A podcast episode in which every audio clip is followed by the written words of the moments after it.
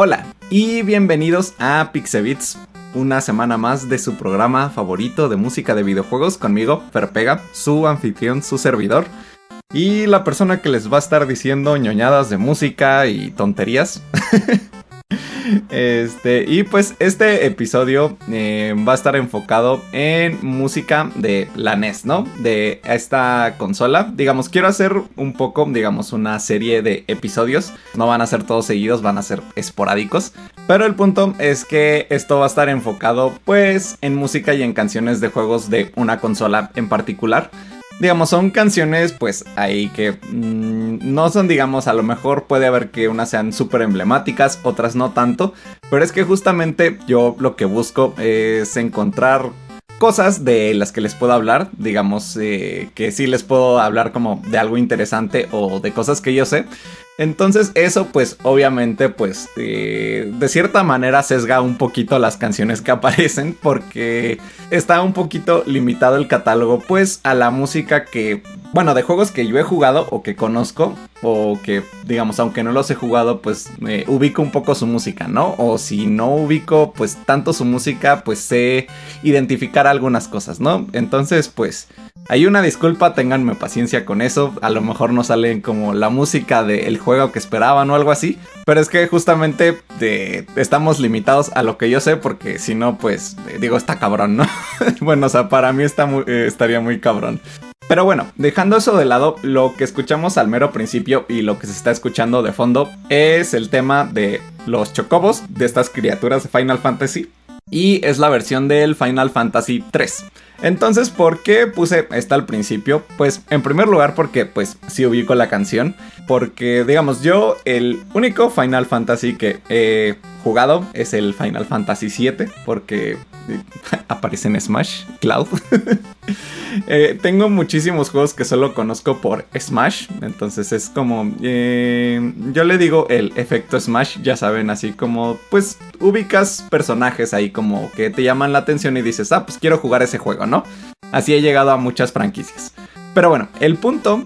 El episodio anterior, si se acuerdan de la música de playa. Pues este tema de Chocobo, digamos, esta versión como del NES, es súper cortita, es un tema que dura pues menos de un minuto. Eh, y lo que pasa es que esta canción tiene un ritmo, si la escuchan ahí como muy de bossa nova, así como de esta como samba como un poquito menos rápida. Pero eh, les voy a poner. Eh, esta es la única canción que va a ser como este caso especial que voy a poner. No exactamente la original. Ahorita estamos escuchando la original. Pero ahorita les voy a poner la versión del Final Fantasy VII Remake. Que si la escuchan es una canción así como súper de surf de lo que estábamos hablando la vez pasada. Si no han escuchado el capítulo anterior, pues vayan y escúchenlo. De este, tal vez después, no tiene que ser exactamente ahorita. Pero em, esto pues tiene como esto de lo que estábamos hablando, ¿no? Como de las guitarras de surf con un buen de reverb y esta onda así como movida y buena onda. Y también tiene como una onda también pegándole al ska. Se usan mucho como las trompetas y los metales ahí como para darle un poquito de más energía, alegría y explosión a las canciones.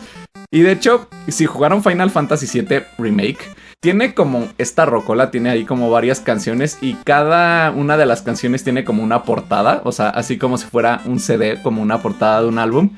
Y si ven esa portada de ese álbum pueden ver a un chocobo como en una tabla de surf. Entonces no me estoy inventando las cosas, todo tiene sentido, se los prometo. Entonces ahorita vamos a escuchar este tema de Chocobo, pero vamos a escuchar la versión de Final Fantasy VII Remake, que es un poco más extendida, que es un poco más larga. Y pues ya, vamos con esta primera canción después de toda esta Biblia que nos acabamos de aventar y ahorita regresamos.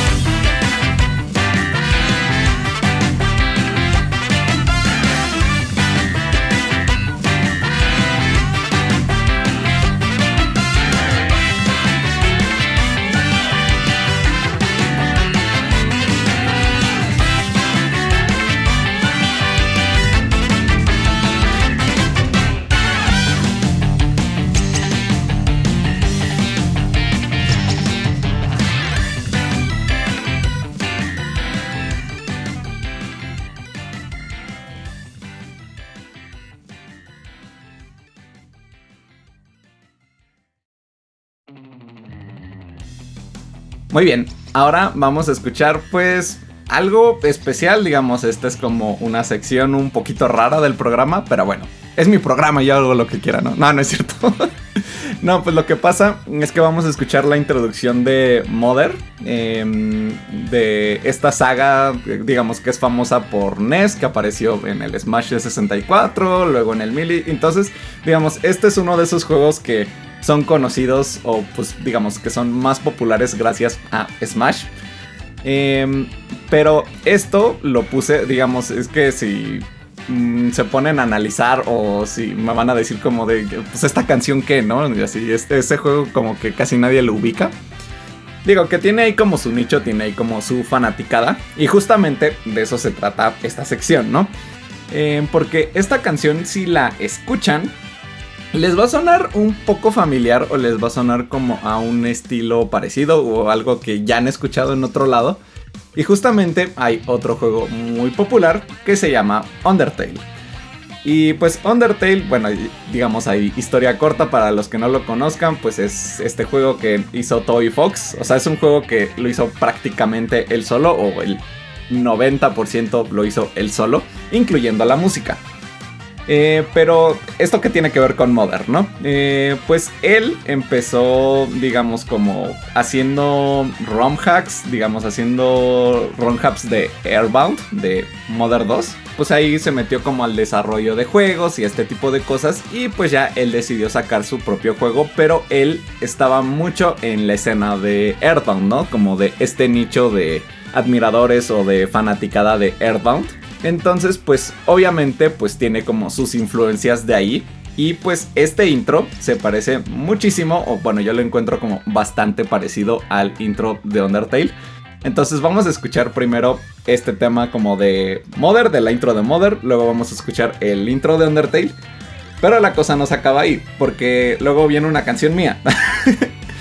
No, o sea, aquí es como, pues para ponerles el ejemplo, digamos, yo esta canción pues justamente la hice, digamos, me inspiré como en el intro de Undertale para hacer esta canción. Entonces pues es ahí como, pues una cosa ahí rara, digamos, es como la inspiración de la inspiración.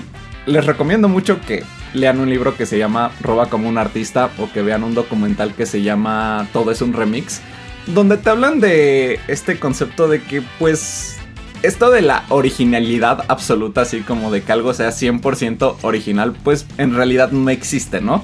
Digamos, vas tomando cosas consciente o inconscientemente de otros lados. Y esto pues no es malo, ¿no? Nosotros pues les vamos dando diferentes toques a las cosas, vamos este combinando, vamos digamos que vamos usando todo este árbol genealógico de todas las cosas que se metieron a nuestra cabeza y de ahí pues vomitamos algo nuevo, ¿no? Le damos vida a nueva música, a diferentes cosas, ¿no? Y esto pues no aplica solo para el arte, esto aplica pues para cualquier área de la vida. Entonces pues ya, eh, básicamente es eso, ¿no? Como el intro de Mother que inspiró al intro de Undertale y el intro de Undertale que me inspiró a hacer como otra canción para algo que yo necesitaba. Em, y así es el ciclo, ¿no? De las cosas. Así como fue este caso, puede haber como mil diferentes, ya sea conscientes o inconscientemente. Y pues todo es una red que sigue creciendo a lo largo de la historia. Entonces, pues ya. Vamos a escuchar estas tres canciones, así como regalo triple. Y ahorita regresamos.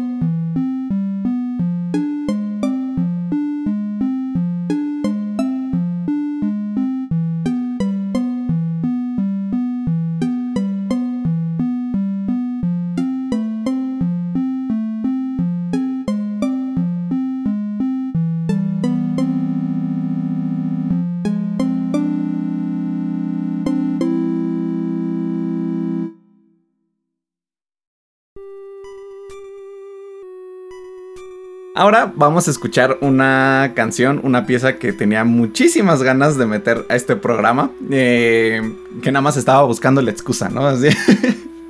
y seguramente vamos a escuchar mil versiones de esta canción en programas futuros, pero bueno. Esta canción se llama Vampire Killer de el juego de Castlevania. Y digamos, Castlevania es un juego que pues se recuerda como bastante por su música, pero sobre todo creo que esta es de las, bueno, si no es que la más icónica, por lo menos de las más icónicas de la saga. Y esta canción la compuso Kinuyo Yamashita. Eh, ahí es, es, una mujer, no sé si el nombre lo estoy pronunciando bien, una disculpa. Eh, y pues sí, esta canción lo que me gusta es que tiene un tono ahí como heroico y también como de misterio, ¿no? O sea, eh, tiene como este juego que de lo que hemos estado hablando en programas anteriores, que es de la pregunta y la respuesta, ¿no? Eso se usa muchísimo en la música, digamos como que haces una frase, digamos como con algún instrumento y luego otro le responde, ¿no? Entonces tenemos como esta parte heroica que puede incluso sonar como con unos instrumentos que pueden parecer trompetas, pero no lo son.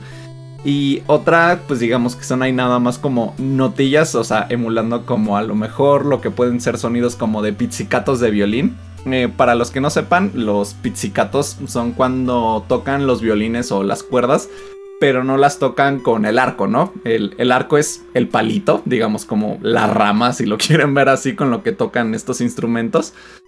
Y el pizzicato es cuando esto lo, en vez de tocarlo con esa vara, ese palito, lo tocan con los dedos. Entonces, como les decía, primero tiene como este sonido así como de trompetitas y luego como de pizzicatos ahí, pero ya dándole como una onda ahí como más misteriosa. Y esto es algo que me gusta mucho de la canción, ¿no? Digamos, aquí es como yo lo estoy interpretando, no sé si así fue como se compuso o como pensó esta compositora esta canción, pero esto me suena, digamos, como esta parte heroica, pues puede sonar como un poquito a nuestro héroe, a este Simon Belmont, al señor Belmonte. Eh, pero, digamos, y esta otra parte misteriosa, la de los pizzicatos de violín, pues puede sonar un poquito como al misterio, ¿no? A los castillos, a todas las cosas a las que nos vamos a enfrentar en esta aventura. Entonces eso es lo que me gusta mucho, ¿no? De esta canción, o sea que es una composición hecha con sentido, ¿no? Que sí te transmite algo, digamos que además de que está buena la música, es música que está pensada con un propósito en particular, ¿no? Que tiene como hay un mensaje, digamos como escondido, y que la composición está pues bien pensada, ¿no? Eh, y pues ya, pues vamos a escuchar esta canción de Castlevania y ahorita regresamos.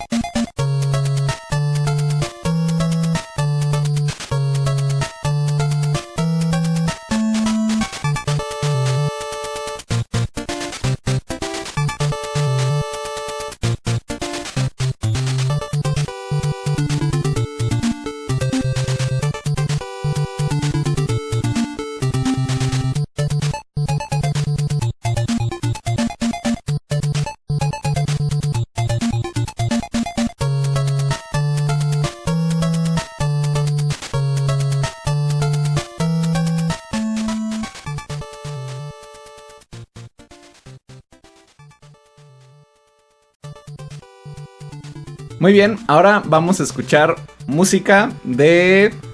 ¿Adivinen qué? De Mega Man. Sí, ¿por qué no? ya no, no, sé cuántos programas he metido música de Mega Man, pero Amigos, la música de Mega Man es increíble, digamos, es de lo que más me gusta en la música de videojuegos. Si bien a lo mejor Mega Man es una saga que no la ha ido pues así como súper, súper, súper, súper bien los últimos años, o sea, algo de lo que siempre se destaca mucho este juego es que por lo menos vas a tener buena música, ¿no? Así como los juegos de Sonic, que es como de, pues mira, a lo mejor puede que no le vaya muy bien al juego, o a lo mejor puede que no te guste tanto el juego, pero eh, música buena va a haber. Música buena ahí asegurada, ¿no? Pero bueno, esta música es de Mega Man 2. Y pues si jugaron Mega Man 2, seguramente ya saben qué canción voy a poner. Y justamente es la de eh, la fortaleza de Willy, digamos el castillo de Dr. Willy. Em, y pues yo creo que este, si no es que es el tema más legendario de Mega Man, creo que. No, si este es el tema más legendario de Mega Man. Eh, si no, que me maten. Eh, Fernando aparece muerto en las noticias. Pero bueno, el punto es que Mega Man, digamos, esta, este tema de Mega Man. Eh, pues sí, es de los más legendarios, pero quiero hablar un poquito del sonido, ¿no? esto, si se fijan, o bueno, si lo escuchan con atención, tiene algo que digamos, no sé si esto tenga nombre como tal, digo, supongo que sí, pero yo le digo como el ritmo como de galopeo. Y es esto como de o sea, como que suena a que a un caballo galopando, por eso le digo ritmo como de galopeo. Entonces, esto lo que ayuda es que pues eso le da como mucho movimiento a la música, ¿no? Y además de eso, pues tiene como una forma musical, digamos, es una pieza musical que para hacer un juego de NES está pues bastante larga, ¿no?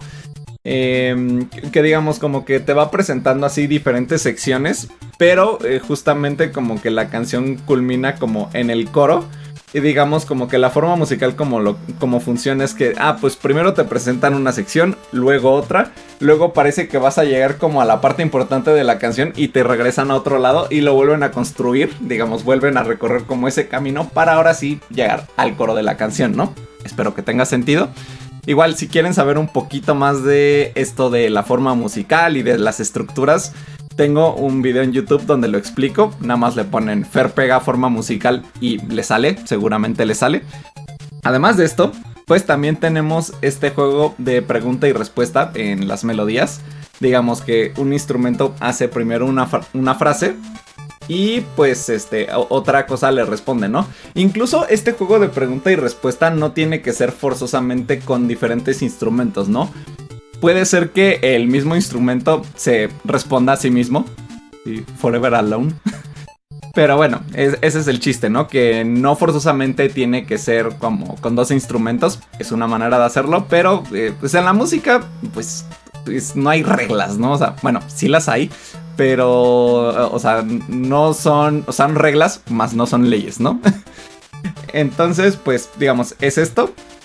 Y pues ya, pues vamos a escuchar este tema legendario de Magaman. A mí me gusta muchísimo, lo amo con locura.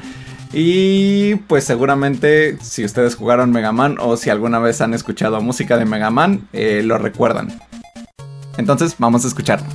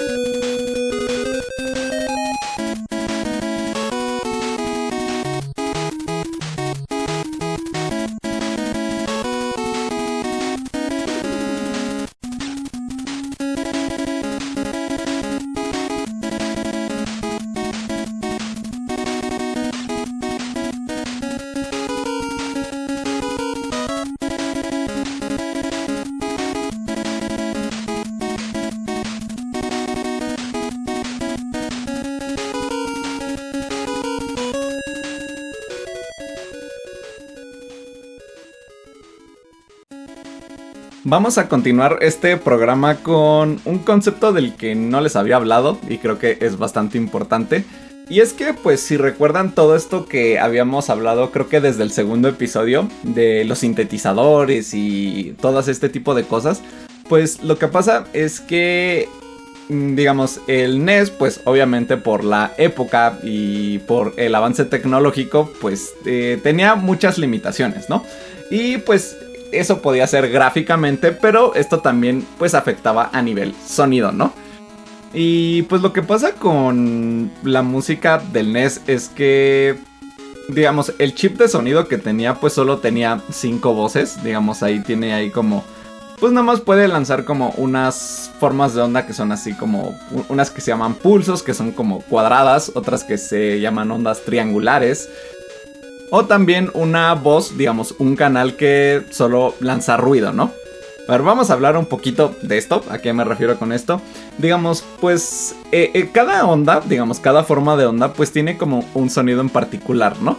Em, pero por ejemplo, pues estas ondas cuadradas, este, normalmente o se usan como para melodías o las partes que iban haciendo melodías en este tipo de juegos. La onda triangular se usaba mucho pues para el bajo.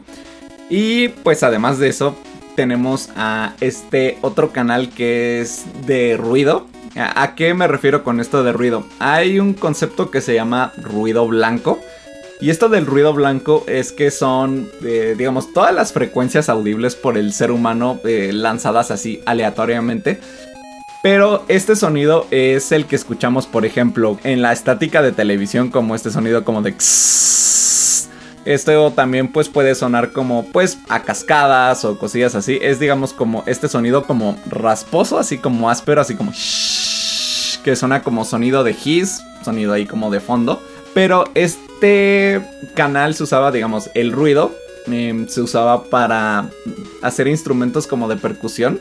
El ruido, en vez de hacer el sonido así largo como lo van cortando, ¿no? Así como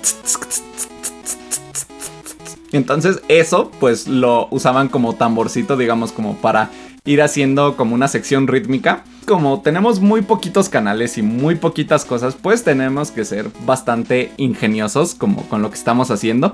Este concepto como de la creatividad, como de no, es que no le puedes poner límites a la creatividad y no sé qué, pero, pero, lo que pasa es que cuando tienes limitantes o digamos cuando tienes una pared y cuando no te dejan hacer exactamente lo que quieras, pues eh, tienes que ser creativo. Justamente los límites disparan más la creatividad, ¿no? O sea, incluso pues todo este concepto como mm, de las limitantes, pues creo pues ya lo que conocemos hoy en día, pues cosas visualmente que pueden ser como el pixel art o esto de la música de 8 bits y no sé qué. O sea, eh, lo que pasa es que justamente este uso de osciladores o pues de ondas así como sintéticas de señal, o sea, que no son de instrumentos de verdad, que son, digamos, hechos eh, por un chip de sonido. Pues esta limitante le dio un sonido a una época y es ya incluso ya un género aparte, ¿no? Digamos, es ya más como una línea de estilo a seguir que surgió gracias a una limitante, ¿no? Como les digo, los límites, las limitantes, pues pueden explotar o pueden hacer crecer mucho a la creatividad, ¿no? Y a todo esto, ¿qué canción vamos a escuchar, no? Ya has hablado mucho y no nos has dicho qué canción vamos a escuchar.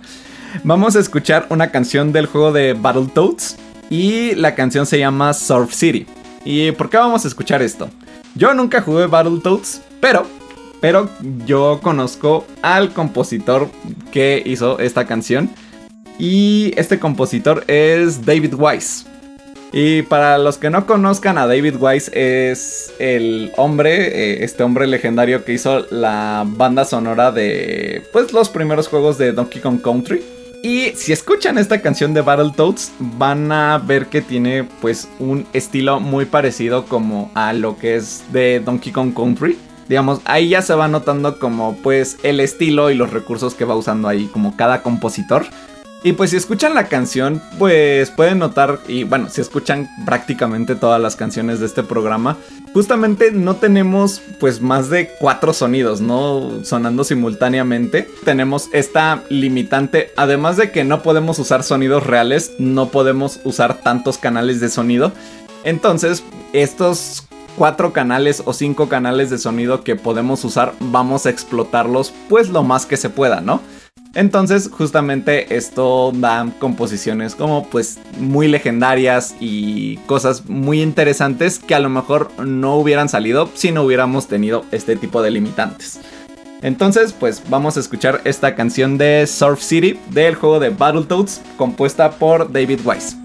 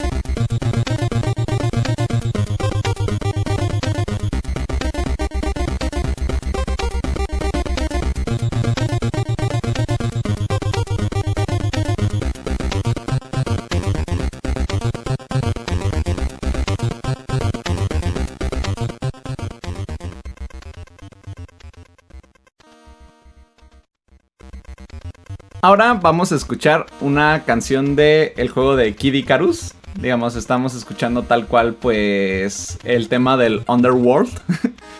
y pues esta canción, o bueno, más bien, esta saga es justamente de esto que les hablaba, como del efecto Smash. Digamos, a lo mejor tal vez no muchísima gente ubicaba, o por lo menos yo no ubicaba a Kid Icarus. Pero eh, gracias a Smash pues eh, te enteras como de estos juegos y de otras cosas. Eso me gusta bastante. Y pues hablando de la música y digamos de este tema en particular, quiero hablar de un concepto que conocemos en música como dinámica. Y es que justamente como tenemos pocos instrumentos, pues se nota muchísimo cuando van faltando, ¿no? O sea, digamos, cuando se queda sonando uno solo, cuando solo se queda sonando como este ruido blanco, digamos, el... o sea, cuando solo se queda como nuestra batería, o cuando pues solo se queda el bajo, o solo las partes melódicas. Eh, todo esto se nota muchísimo, ¿no? Cuando le vas quitando o poniendo cosas. Justamente este tema como que usa este tipo de cosas, ¿no? De repente escuchamos como que de repente nada más se queda sonando el bajo, luego aparecen las melodías eh, y también escuchamos cuando entra esta parte rítmica, ¿no? Digamos hecha por el ruido, el... Eh, y ya, y pues este tema es, está bonito, es un tema bastante ameno, bastante agradable. Eh, pero sí, fíjense, vayan escuchando y van a ir viendo cómo se van quitando, agregando instrumentos. Eh, y esto pues le va dando como dinámica. Eh, a lo que me refiero con dinámica es que justamente, ¿no? O sea, como que la dinámica en las canciones tiene que ver mucho como qué tan fuerte va sonando o digamos qué tantas capas de sonido vamos teniendo. Y pues eso, digamos, la dinámica la podemos manipular, pues una con el volumen, o digamos como la intensidad con la que estamos tocando los instrumentos, eh, o también con la cantidad de instrumentos que tenemos, ¿no? Podemos ir manipulándolo de esas dos formas y así le vamos dando como subidones o bajones de energía a la música, dependiendo de qué chingados queramos hacer. y ya, pues bueno, vamos a escuchar esta canción de Kid Icarus y ahorita regresamos.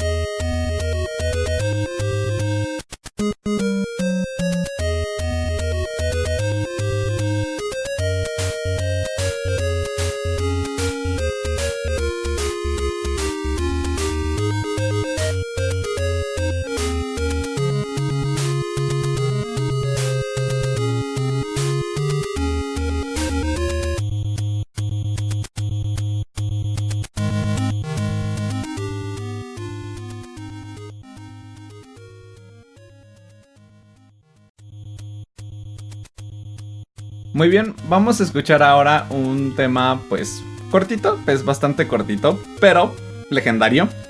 Eh, y esto es el tema de Dragon Quest. Vamos a escuchar la obertura de Dragon Quest.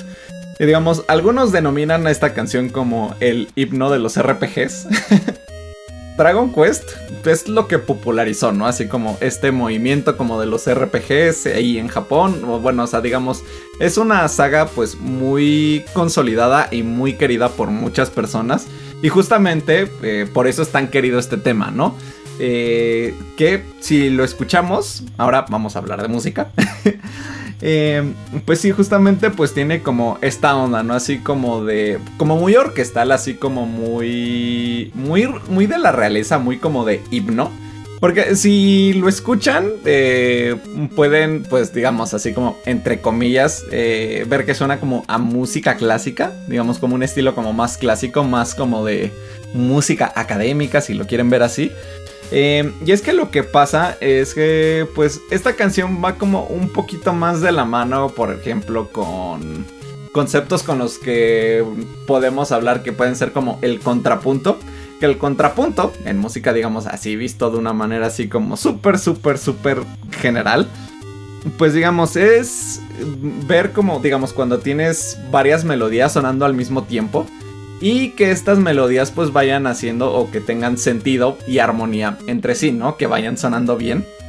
Eh, y para eso pues hay diferentes reglas, hay diferentes especies, ya es meternos como a temas ahí como de teoría musical, pero justamente este tipo de reglas y cosas que se van haciendo pues nos dan como este contexto y este sonido que puede sonar como más clásico y académico.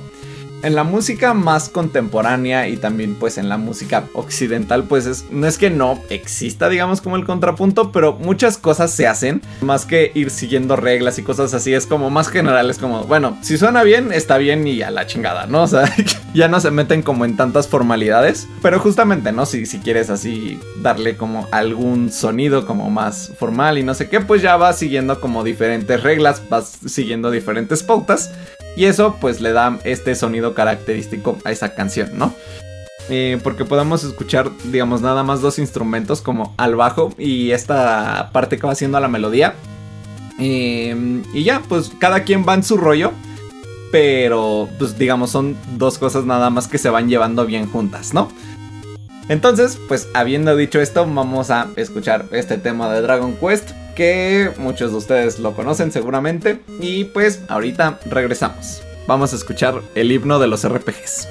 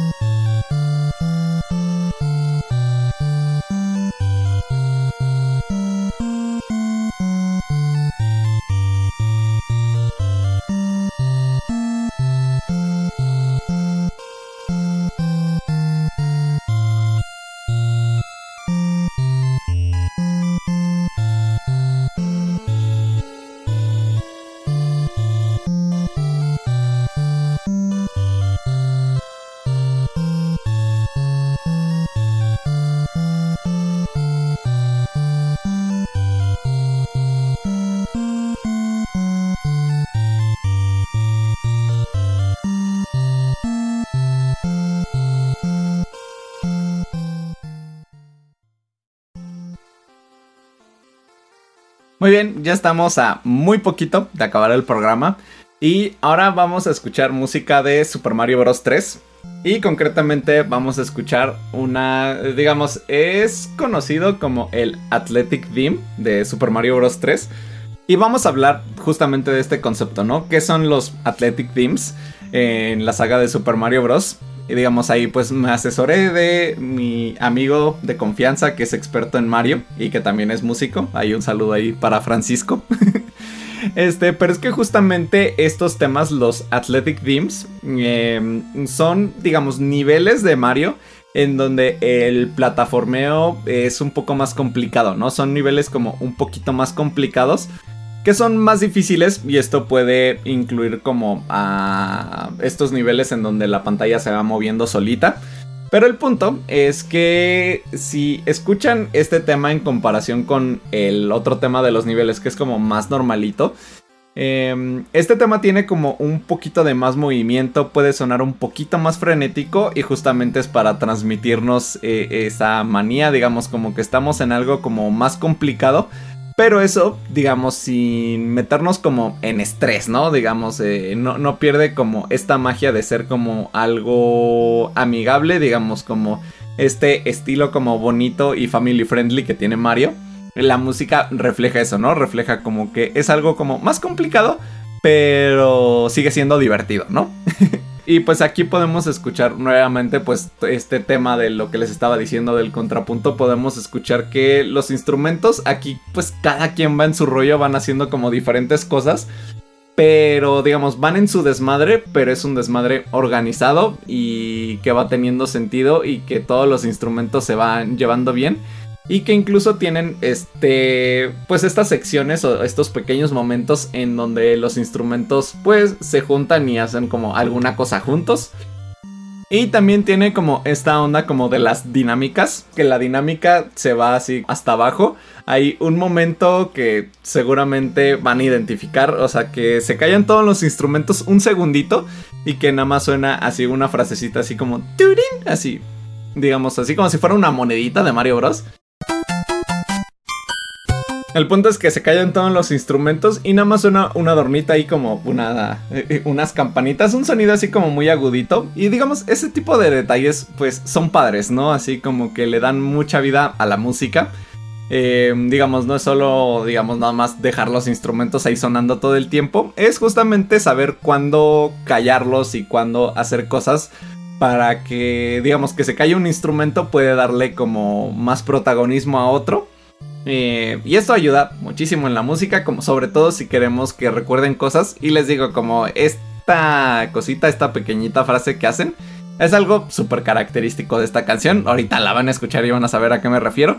Y pues justamente eso, ¿no? Vamos a escuchar esta canción de Mario Bros 3, del Athletic Team de Mario Bros 3. Y ahorita regresamos.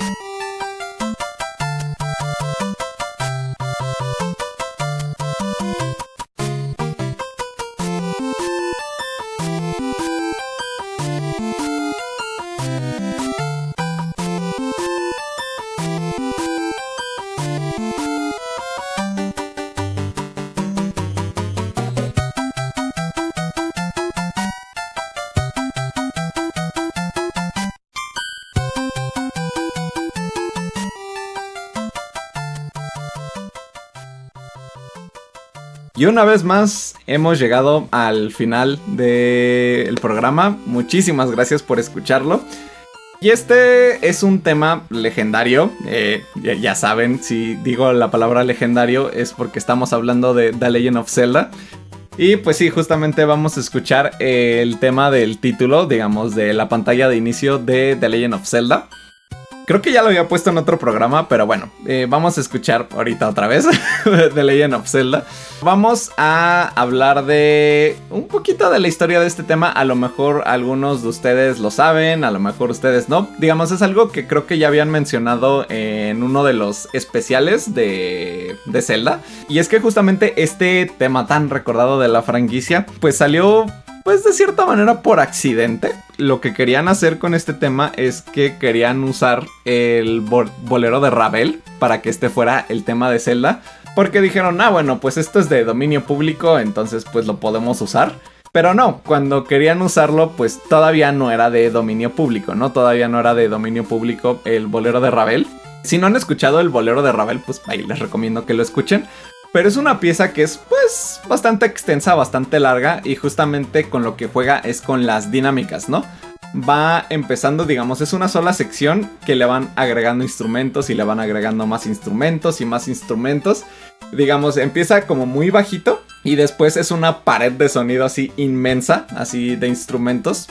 Y pues querían hacer esto, ¿no? Con esta canción digamos, no esto de las capas de instrumentos, más bien querían que fuera como eh, el motivo melódico, supongo que del bolero de Ravel. Pero como no lo podían usar por tema de derechos de autor y demandas, Koji Kondo pues aplicó un all-nighter, bueno, de que se desveló así toda la noche. Eh, y pues salió este tema, ¿no? Así como de algo que hizo como un poquito a la prisa. Pues se convirtió en algo pues súper legendario en la música de los videojuegos. Obviamente la canción es súper chida, ¿no? Es súper buena. Pero yo como lo veo también es que es un conjunto de cosas, ¿no? O sea, digamos, un buen juego se va apalancando de muchas cosas. Sí, la música es buena, pero también la música brilla porque el juego también es bueno, ¿no? Eh, digamos, son como una serie de factores que en conjunto se van ayudando. Los gráficos ayudan a la música, la música ayuda a los gráficos, ayuda al gameplay, y el gameplay ayuda a la música. Es como una sociedad ahí de cosas que si trabajan bien todas juntas, pues puede que el juego sea como muy padre, ¿no? O muy chido, muy exitoso. Pero creo que la clave de todo es como la comunicación ahí entre los equipos y entre lo que se va haciendo de que no nada más hacer las cosas porque sí, ¿no? O sea, como que realmente estar involucrado y estar en comunicación, pues con tus compañeros y con otras áreas, para que, digo, no para que, digamos, es como de yo no sé de animación y voy a ir con los animadores para aprender a animar, o sea, tal vez no, pero más bien, o sea, como empaparte un poquito de cómo funcionan las otras cosas para eh, ver cómo tú puedes aportar en tu área, ¿no? Para que tenga sentido con lo que las otras personas están haciendo. Espero que eso tenga sentido. y pues ya, eh, muchísimas gracias por escuchar este programa. Recuerden que pueden seguir a Pixelania en sus redes como pixelania y en YouTube como pixelania oficial. A mí en todos lados me encuentran como arroba ferpegamúsica o en YouTube me ponen ferpega. Incluso en Google, si buscan en Google ferpega y aparezco. Eh, pero bueno, o sea, muchísimas gracias por escuchar este programa, estos episodios. Les digo pues también... Eh, ahí tenganme paciencia, sé que a veces soy como muy repetitivo como con sagas o con cosas, pero es justamente porque, mm, digamos, yo no he jugado todos los juegos que existen, entonces intento como enfocar pues mis conocimientos pues a las cosas que sí conozco y que sé y que por lo menos les puedo dejar como algún conocimiento útil o algo interesante y no nada más ponerles la canción porque sí, ¿no? Igual ahí por redes me pueden decir qué les parece el programa o si se les ocurre ahí alguna temática o algo así, pues ahí pues me la pueden mandar. Igual puede haber una segunda parte de los temas de NES. Digamos, ahí también pues sirve que tengo tiempo pues de jugar más cosas, de empaparme de otros conceptos. Va a haber como algún especial como de la PlayStation 1, del Super Nintendo, del Nintendo Wii, del Xbox. Vamos a ir viendo como ese tipo de cosas. Eh, pero ya será en programas futuros. Muchísimas gracias por escuchar este programa y vamos a escuchar nuestro tema legendario de The Legend of Zelda. Hasta la próxima.